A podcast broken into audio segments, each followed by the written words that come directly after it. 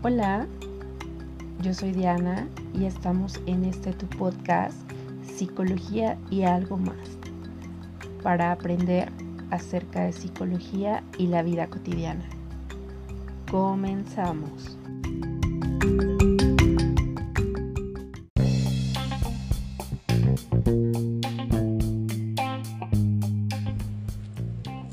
En este episodio número 2, temporada 2, hablaremos sobre la ansiedad y el miedo, las cuales son experiencias normales que todos experimentamos cada cierto tiempo.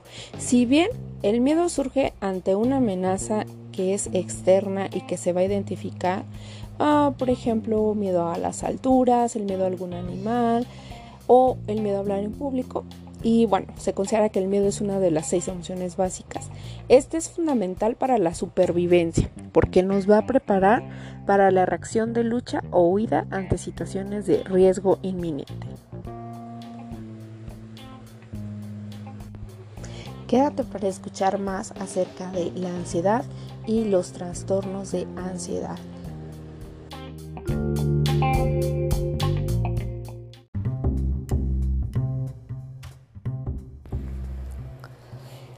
Si bien decíamos que el miedo va a surgir ante una amenaza externa que va a ser identificable, la ansiedad va a ser un estado emocional no placentero que se va a acompañar de nerviosismo y una sensación de desasosiego. Y es que el miedo va a aparecer en el mismo momento en el que se nos presenta el peligro. Por ejemplo, cuando nos encontramos, bueno, andamos por el bosque y nos encontramos un oso, un tigre, o vamos por la calle y vemos estos perritos que por naturaleza tienden a ser agresivos como los Rottweiler o algún otro peligro que encontramos en la calle. Y es que mientras que en la ansiedad eh, aquí puede aparecer al imaginar el peligro, es decir, en el miedo vamos a ver el peligro real, va a estar físicamente, lo vamos a poder identificar, mientras que en la ansiedad aquí solo va a aparecer la imaginación al peligro, es decir, vamos a imaginar el peligro y le vamos a llamar ansiedad anticipatoria. Esto tras desaparecer la amenaza o sin causa aparente. Y bueno, es que la ansiedad y el miedo suelen estar acompañados de cambios físicos y conductuales. Por ello es importante conocer las diferencias entre la ansiedad y el miedo, ya que los cambios conductuales que se producen en las situaciones de miedo o ansiedad están relacionados con las conductas de evitación. ¿Qué queremos evitar? Evitar el peligro o aquello que nos da miedo. O también conductas de lucha, como el enfadarnos o el querer tener la razón en una discusión. Eh, mientras que los cambios físicos se producen para preparar al cuerpo para luchar o huir, por ejemplo, que el corazón lata más deprisa, que la respiración se acelere o que nuestros sentidos se agudicen, es importante reconocer que estos cambios físicos son útiles si nos tenemos que enfrentar a una situación de peligro o donde se vea amenazada nuestra seguridad principalmente física como por ejemplo cuando decíamos andamos en el bosque y nos encontramos con un oso, con un tigre o con un león. Y estos cambios físicos se consideran adaptativos, pero estos cambios físicos no van a tener utilidad en otras circunstancias en las que la amenaza no sea física, como por ejemplo tener que pagar la renta de una casa todo el año, o la hipoteca de una casa todos los, meses del año, hacer las tareas de casa, los que seres eh, de casa, pagar facturas o ir a buscar un trabajo. Eh, y para esto no necesitamos que nuestro cuerpo se prepare físicamente para luchar y para huir. Y es aquí donde la ansiedad no va a suponer una mayor probabilidad de supervivencia, que es cuando decimos que es desadaptativa y puede convertirse en un trastorno mental. En pocas palabras, cuando ciertas situaciones de la vida cotidiana, desde salir para ir a pagar o hacer un pago de ciertas cosas que tenemos que tener, y si la persona empieza a tener estos cambios físicos como eh, su latido de corazón más rápido, o taquicardia o presión en el pecho, dificultad para respirar en estado de reposo o con la razón de que no haya corrido así y que estos son signos o síntomas de ansiedad, entonces estamos aquí hablando que esta ansiedad se convierte en desadaptativa y que va a convertirse en un trastorno mental.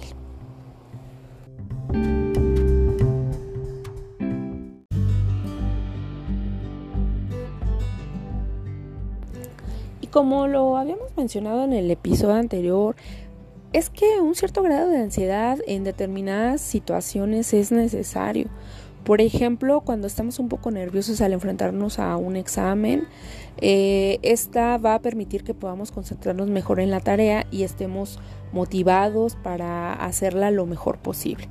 Pero cuando la ansiedad supera un determinado nivel o umbral y se mantiene por un tiempo muy prolongado, esta deja de considerarse adaptativa. Y entonces esto es lo que va a marcar el comienzo de un trastorno de ansiedad. ¿Por qué? Bueno, pues porque va a empezar a provocar angustia excesiva, un malestar significativo que va a empeorar el rendimiento en una o en varias áreas de la persona, en varias áreas de vida de la persona, salud física, relaciones interpersonales, dígase pareja, familia, eh, en la parte de lo escolar o laboral, en la parte de lo social, entre otras áreas. Entonces, algunas personas tienen más tolerancia a la ansiedad que otras, pero hay, pero bueno, existe la posibilidad de que todas puedan, todas las personas podamos o puedan desarrollar un trastorno de ansiedad. Mm, para poder delimitar cuál es la línea que separa la ansiedad adaptativa, buena o positiva, del trastorno de ansiedad tenemos que checar las siguientes situaciones. Uno, pues cómo es la experiencia de cada persona, es decir, cómo viven las situaciones, cómo las manejan, qué solución les dan, eh, la interferencia eh, con el día a día, es decir, si una situación que les ocurrió cómo les interfiere en sus eh, actividades cotidianas, la persistencia en el tiempo y la intensidad de los síntomas. Y es aquí donde comenzaremos a hablar sobre los diferentes tipos de ansiedad. Es decir, que la ansiedad se clasifica en diferentes trastornos de ansiedad según las características principales. ¿Quieres conocernos? O, perdón, ¿quieres conocerlos? Vamos a seguir escuchando.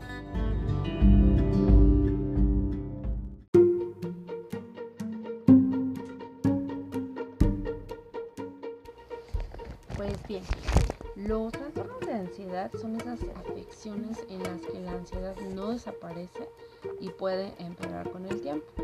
Estos síntomas pueden interferir con actividades diarias como el desempeño en el trabajo, la escuela o las relaciones entre otras personas. Pero ¿quieres saber cuáles son los principales trastornos de ansiedad y sus síntomas? Pues comencemos. Tenemos el trastorno de ansiedad generalizada. En este, las personas con este trastorno se preocupan por problemas comunes como la salud, el el trabajo, la familia. Y estas preocupaciones son excesivas y las tienen casi todos los, todos los días durante al menos seis meses. Y es que estas personas que padecen trastorno de ansiedad generalizada se preocupan por muchísimas cosas, como ya lo referimos. Otras cosas de las cuales pueden preocupar pueden ser la, economía de la casa, el trabajo, la familia, la salud. Y bueno, esto puede durar eh, o puede ser durante muchos meses. Y a estas preocupaciones vienen acompañadas otros síntomas físicos como son el sentirse inquieto, impacientes, tensión muscular, problemas de incapacidad para relajarse y no poderse concentrar, eh, fatiga o sentirse en general irritables. También tenemos los trastornos de pánico o crisis de angustia y las personas con este trastorno sufren de ataques de pánico. Estos son repentinos y repetidos momentos de miedo intenso sin haber un peligro aparente. Los ataques se producen rápidamente y pueden durar varios minutos o más. Entonces, las personas que sufren estas crisis de angustia o de ataque de pánico generalmente también se acompañan de síntomas físicos como taquicardia, palpitaciones, escalofríos, sensación de ahogo, mareo, temblores, etc. Y con pensamientos negativos sobre estos síntomas. Por ejemplo, miedo a sufrir un infarto, miedo a perder el control, miedo a volverse locos, mm, miedo a desmayarse, miedo a morir. Y es que una crisis de angustia eh, con estos síntomas, estos síntomas pues, suelen ser muy rápidos y llegan a su máximo de intensidad en unos minutos y duran generalmente menos de una hora. Y es que después de sufrir una crisis de angustia, estas personas suelen estar muy preocupadas y notan mucha inseguridad. Y es que cuando alguien tiene una crisis de angustia de forma repetida, pues estamos hablando que ya se presenta un ataque de pánico o trastorno de angustia. Otro trastorno de ansiedad son las fobias. Las personas con fobias tienen un miedo intenso a algo que representa poco o ningún peligro real. Eh, por ejemplo, el miedo puede ser a las arañas, a volar, a ir a lugares concurridos o estar en situaciones sociales. Generalmente se le conoce como ansiedad social. También tenemos lo que serían dentro de las fobias, eh, bueno, las fobias específicas y la fobia social. Continuamos con la fobia social. Eh, como decíamos, estas personas tienen un miedo intenso y persistente cuando se encuentran entre otras personas, pues temen quedar de una forma humilladas o avergonzadas eh, frente o ante ellas. Y es que las personas con fobia social perciben que la gente los va a juzgar negativamente y frecuentemente tienen la sensación de sentirse inferiores, diferentes o inaceptables. Y muchas veces hay tanta preocupación con síntomas o por síntomas como por ejemplo ruborizarse, sudar o temblar ante los demás. En algunas personas este miedo se da en situaciones concretas, por ejemplo hablar en público o comer en público. Y en otras, pues es en la mayoría en las relaciones sociales. En las fobias específicas, estas personas tienen un miedo intenso y persistente o de manera anticipada sobre determinados objetos o situaciones específicas. Eh, por ejemplo, volar en avión, ver sangre o fobias a algunos animales. Otro tipo de trastorno de ansiedad es la agorafobia. Estas personas tienen miedo a estar en determinados espacios o situaciones porque perciben que puede ser difícil escapar de ahí o recibir ayuda si llegasen a tener una crisis de angustia. Es decir, la persona tiene miedo de tener miedo. Algunos ejemplos de mm, situaciones temidas o lugares son las multitudes de gente, determinadas tiendas, trenes, túneles, mm, cruzar puentes, ascensores, etc. Y es que algunos pacientes con agorafobia solo pueden realizar estas actividades si van acompañados de una persona que sea de su confianza. Y la mayoría de las veces la agorafobia y el trastorno de angustia se dan juntos. Otro trastorno de ansiedad que podemos considerar aquí sería el trastorno por eh, estrés postraumático. Este es un trastorno de ansiedad que puede aparecer después de un acontecimiento que resulta traumático para la persona porque es vivido con miedo muy intenso y que está frecuentemente ligado a sufrir daños físicos graves o ante la amenaza a la vida de uno mismo o de otras personas. Por ejemplo, las guerras, las agresiones, temblores, eh, situaciones de abusos sexuales, etc. Mm, y es que estas personas tienden a asustarse con facilidad, tienden a paralizarse en el ámbito afectivo, pierden el interés de disfrutar las cosas o las situaciones, se sienten más irritables o agresivas, evitan situaciones que les recuerde el incidente original, llegan a presentar sueños recurrentes, em, entre otras cosas. Y además de que habitualmente reviven el suceso, el suceso traumático en sus pensamientos durante el día, a veces tienen pesadillas al dormir. Recuerdo cuando me encontraba estudiando la carrera, en una ocasión llega un paciente a entrevista y entonces estábamos, nos encontrábamos en el cubículo cuando de pronto afuera se empieza a escuchar como que había una congestión de tráfico porque empezaron muchos carros a pitar. Entonces de pronto este paciente empieza a tocarse la cabeza y a referir que se siente mal y entonces le comento que si gusta que dejamos hasta ahí su sesión de entrevista para poder continuar otro día y que se sienta mejor. Y entonces dice, es que otra vez vuelve a mi cabeza eh, los recuerdos. Entonces le hago la pregunta que si desea continuar y empieza a narrar que comienza a recordar el accidente que tuvo cuando iba en un autobús y que chocaron y que derivado de ese accidente él recuerda los ruidos de coches em, pitando y entonces al escuchar este ruido afuera le viene el recuerdo de este suceso traumático en el cual pues él tuvo que ser intervenido y le tuvieron que poner una placa metálica en la cabeza por el daño ocasionado por el accidente y entonces cuando yo le pregunto que cuando había ocurrido este suceso, me decía que un 5 de mayo, hacía hace 5 años atrás. Entonces, curiosamente, estábamos a días de que fuera 5 de mayo, era en el mes de mayo, lo recuerdo. Y pues bueno, este puede ser un, ejemplo del el trastorno de estrés postraumático, como ciertos estímulos o situaciones pueden llevar a la persona a tener estos recuerdos recurrentes y traumáticos de la situación vivida como traumática. Y bueno, también otro tipo de trastorno de ansiedad es el trastorno obsesivo compulsivo. Aquí las personas tienen pensamientos o ideas recurrentes y persistentes eh, a las que temen, que son llamadas las obsesiones, y realizan comportamientos repetitivos o rituales con el intento de controlar el miedo que son las compulsiones. Y estos comportamientos pueden llegar a limitar en gran medida a la actividad diaria de la persona que lo sufre. Eh, ya que, por ejemplo, estas personas pueden estar obsesionadas con la suciedad y lavarse las manos repetidamente. Tener miedo a un ladrón o comprobar repetidamente si la puerta de la casa está cerrada, aunque ya la hayan cerrado.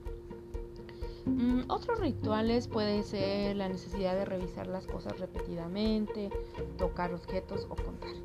Y es que las personas con el trastorno obsesivo compulsivo también pueden preocuparse por el orden y la simetría o tener dificultades para deshacerse de cosas. Eh, en este caso será la acumulación de objetos.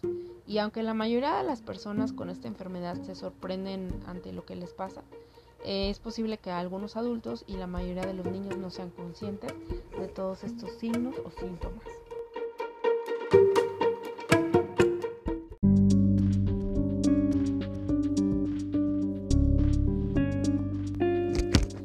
Si bien no se sabe cuál es la causa de los trastornos de ansiedad, hay factores como la genética, la biología, la química cerebral, el estrés o el entorno pueden tener un rol en la causa de dichos trastornos. Algunos factores de riesgo mm, por cada tipo de ansiedad ya mencionado puede variar, pero algunos factores de riesgo generales podrían ser la historia familiar o genética de ansiedad u otras enfermedades mentales, el consumo de cafeína o medicamentos eh, como serían ciertos esteroides o remedios para el resfriado de venta libre que puedan producir efectos similares a la ansiedad exposición a eventos estresantes o negativos en la infancia o en la vida adulta, o condiciones de salud como tiroides o la arritmia cardíaca. Y es que es importante saber que mm, hay ciertas personas que están en riesgo de tener estos trastornos de ansiedad. Estos factores de riesgo eh, pues pueden, pueden variar de una persona a otra. Pero por ejemplo, el trastorno de ansiedad generalizada y las fobias son más comunes en las mujeres. Mm, la ansiedad social afecta a hombres y mujeres por igual.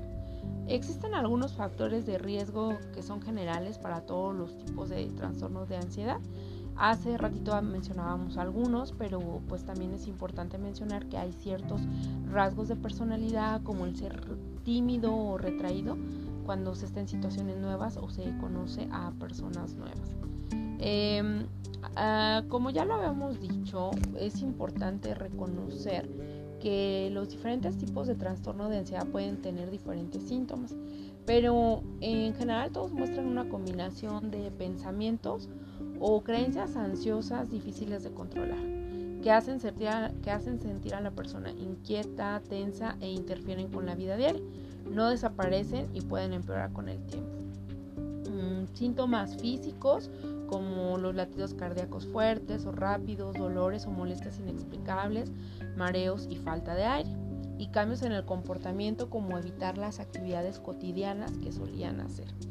Eh, también el uso de la cafeína, de otras sustancias o de ciertos medicamentos pueden empeorar los síntomas. Pero, ¿cómo diagnosticar los trastornos de ansiedad?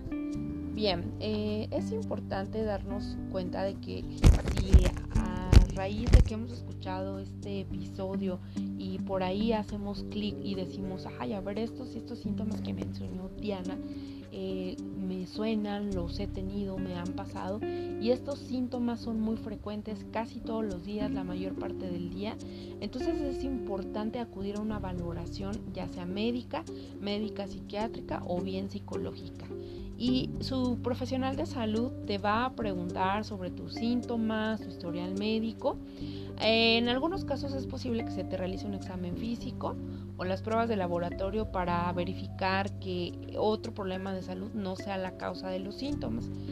Eh, bien, también es importante realizar, si no se tiene otro problema de salud, una valoración psicológica para determinar el grado o nivel de ansiedad y poder eh, darle el tratamiento más adecuado a la persona que tenga o esté diagnosticada con un trastorno de ansiedad.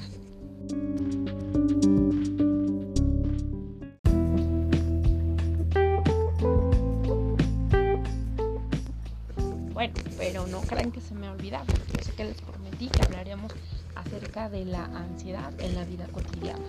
De pronto estamos ansiosos, pues hay ciertas situaciones que nos generan ansiedad. Si bien recordamos que la ansiedad es una respuesta de alerta ante situaciones que son una amenaza para nosotros, también la ansiedad pues, es un mecanismo adaptativo, eh, funcional y hasta cierto punto del todo normal que no representa un problema de salud. Pero recordemos que el problema aparece cuando este mecanismo adaptativo se activa en situaciones que no son una amenaza real, lo que va a provocar un grave problema de salud tanto física como mental y en lugar de ayudarnos la ansiedad, pues nos va a incapacitar. Pues bien, ¿cuáles son las principales situaciones que se viven en la vida cotidiana donde se presenta la ansiedad? Pues puede ser la ansiedad ante el tráfico. Mm, el pensar que esta situación de estar en el tráfico puede suponer para muchas personas una gran fuente de estrés por el hecho de que es un estímulo repetido y continuado y puede acabar con problemas de ansiedad y de depresión. Y es que la ansiedad ante el tráfico, eh, la gente se pone nerviosa por tres motivos. Uno, porque no quieren llegar tarde a su lugar de trabajo, a la clase o al lugar donde tienen que llegar. Y el hecho de ver cómo el reloj va tic-tac, tic-tac, tic-tac avanzando mm, y que ellos no han recorrido mm, no, no, más de 100 metros eh, o no han recorrido lo suficiente en el coche, esto los va alterando cada vez más. También se ponen nerviosos por la frustración de pensar que en un trayecto donde en condiciones normales, donde no habría tráfico, harían 10, 15, 20 minutos o mucho menos, tardan casi a diario más de una hora en hacer ese recorrido y llegar a su lugar destino.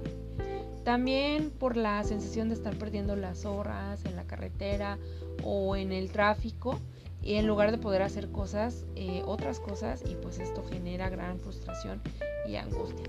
Pero, ¿qué hacer? Sobre todo, bueno, en las grandes ciudades donde la persona viaja constantemente, que tiene que tomar carreteras o caminos donde siempre hay situaciones de tráfico, bueno, hay que intentar solucionar el problema de raíz, ¿sí?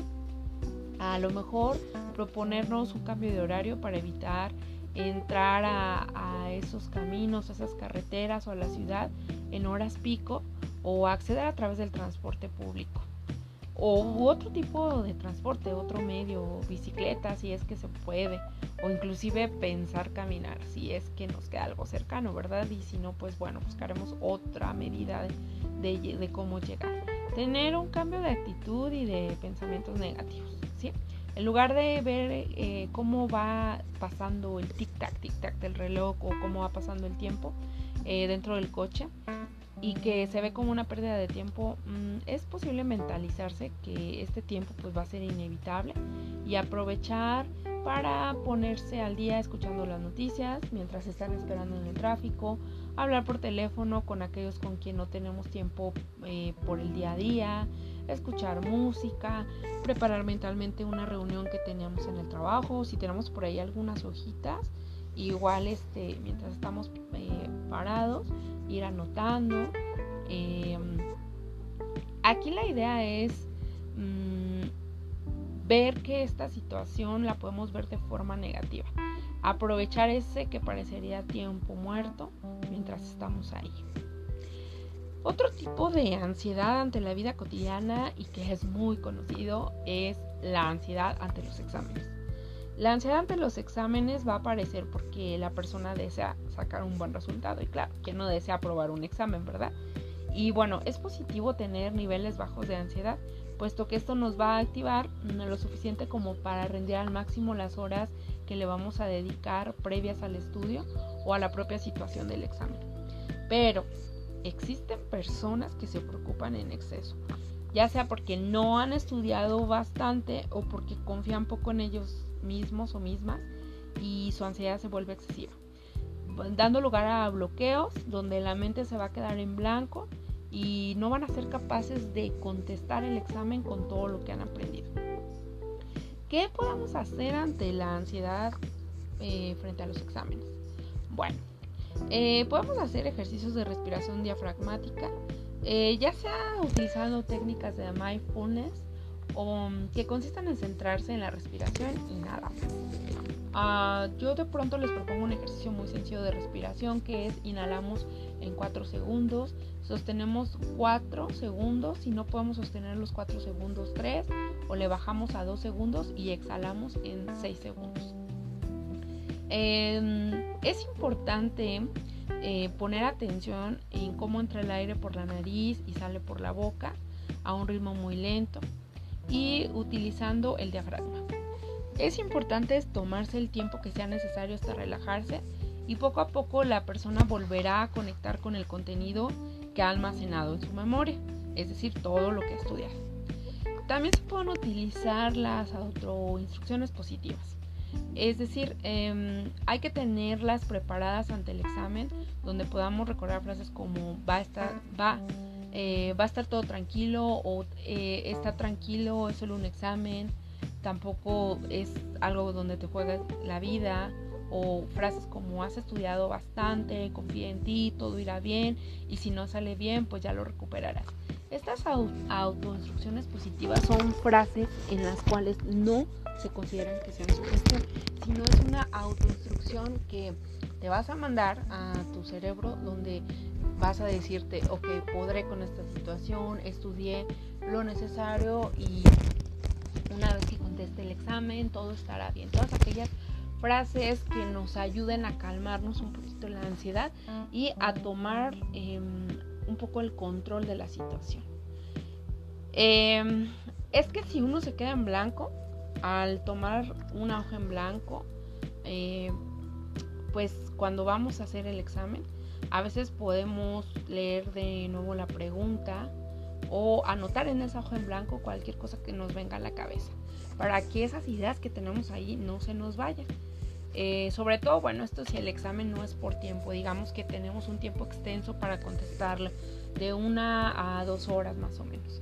Es importante también empezar a escribir porque después, poco a poco irá eh, viniendo la asociación de las ideas que tenemos almacenadas en nuestra memoria y esto podrá ayudar para después responder la pregunta del examen. Otro tipo de ansiedad cotidiana es cuando no dejamos o no soltamos el celular. Sí, mucha gente siente malestar cuando se da cuenta de que ha olvidado el teléfono en casa, porque es como si se quedara desconectado del mundo durante horas. Y para algunas personas esto puede provocar altos niveles de ansiedad, irritabilidad, desaliento y sensación de que les falta algo. Y es que cada día hay más personas que están enganchadas o estamos enganchadas al teléfono móvil, eh, a las redes sociales, al WhatsApp, Instagram, todas estas redes sociales. Y el no poder utilizarlas o no poder revisarlas causa un gran malestar. Mm, es importante hacer una diferencia entre la conducta normal y la adicción. Estas diferencias serían, hay una pérdida de control, hay una dependencia psicológica, hay una pérdida de interés de cualquier otra actividad que no sea revisar esas notificaciones o redes sociales y se mantiene la conducta eh, de todo y las consecuencias negativas. Pero, ¿qué podemos hacer? Mm, bueno, si alguno de ustedes cree que puede estar enganchado al uso excesivo del teléfono celular, es importante poner un freno ya que el único que puede, lo único o lo único que puede pasar es que poco a poco esta adicción por el uso del teléfono móvil se haga mucho más eh, grande. Es decir, que sintamos que dependemos completamente del celular. Em, convendría de vez en cuando que la persona que está pasando por esta situación dejar intencionadamente el teléfono en casa para demostrarse que quedarse desconectado no es nada grave ni es tampoco incómodo.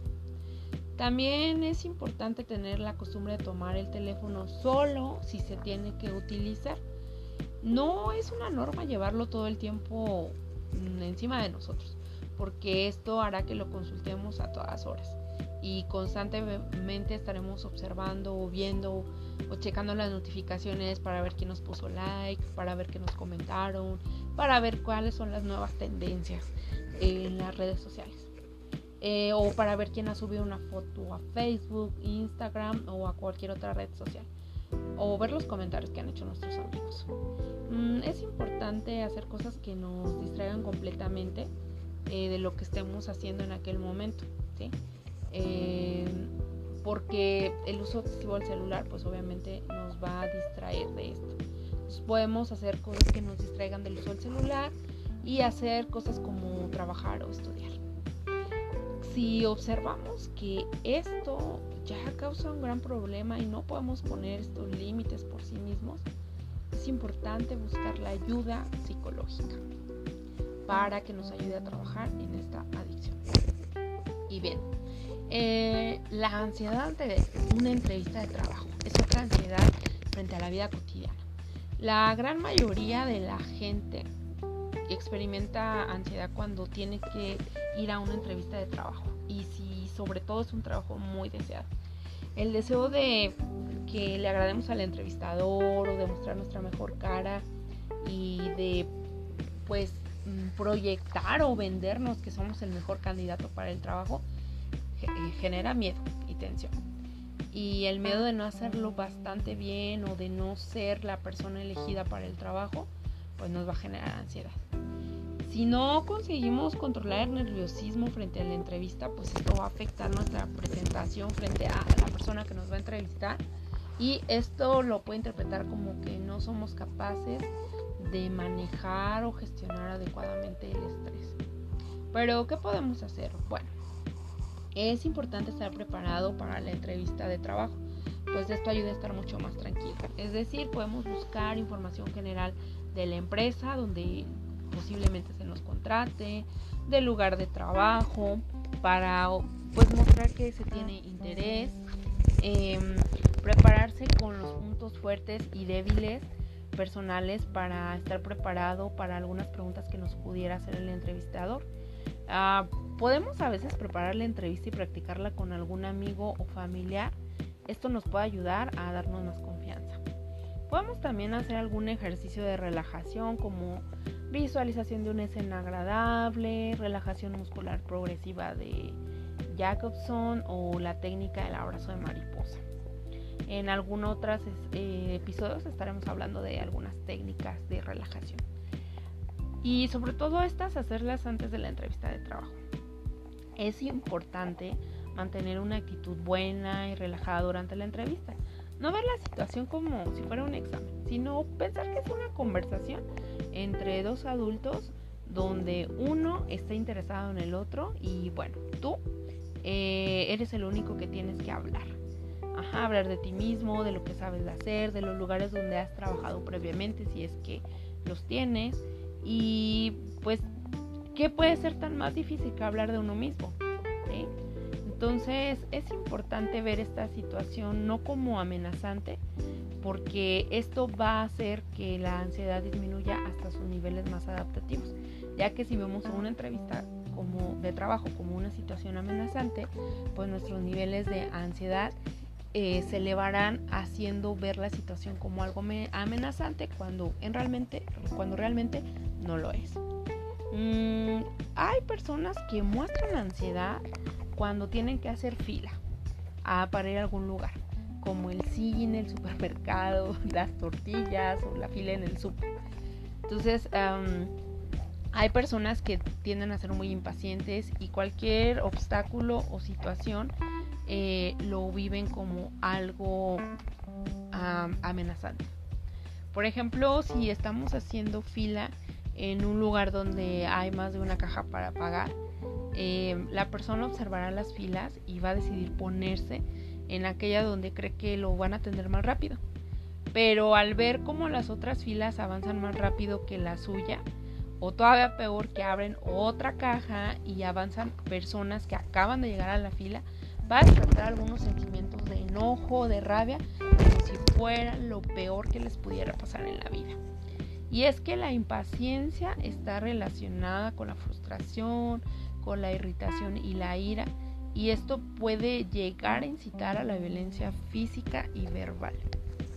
Mm, estas emociones negativas aumentan el estrés y en consecuencia van a deteriorar la salud física y mental. Pero, ¿qué podemos hacer ante este tipo de ansiedad? Bueno, tomar aire, respirar profundamente, preguntarnos qué nos hace sentir tan irritados.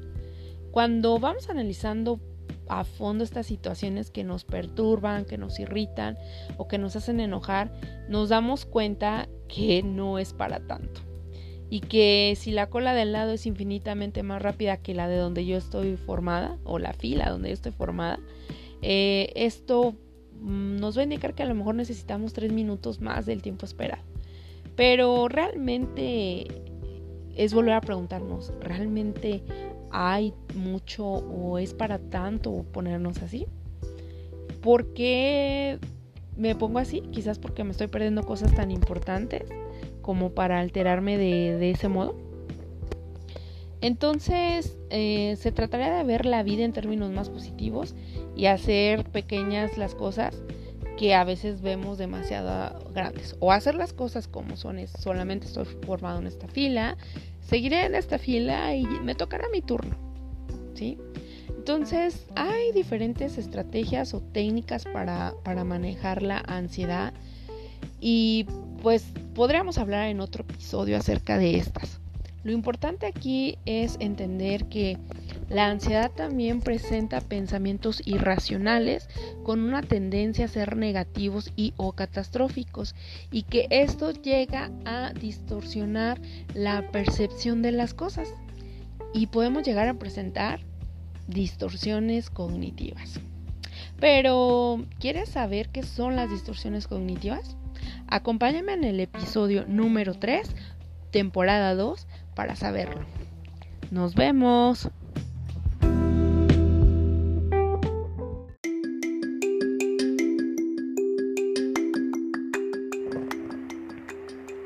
Gracias por escuchar este episodio de Psicología y algo más.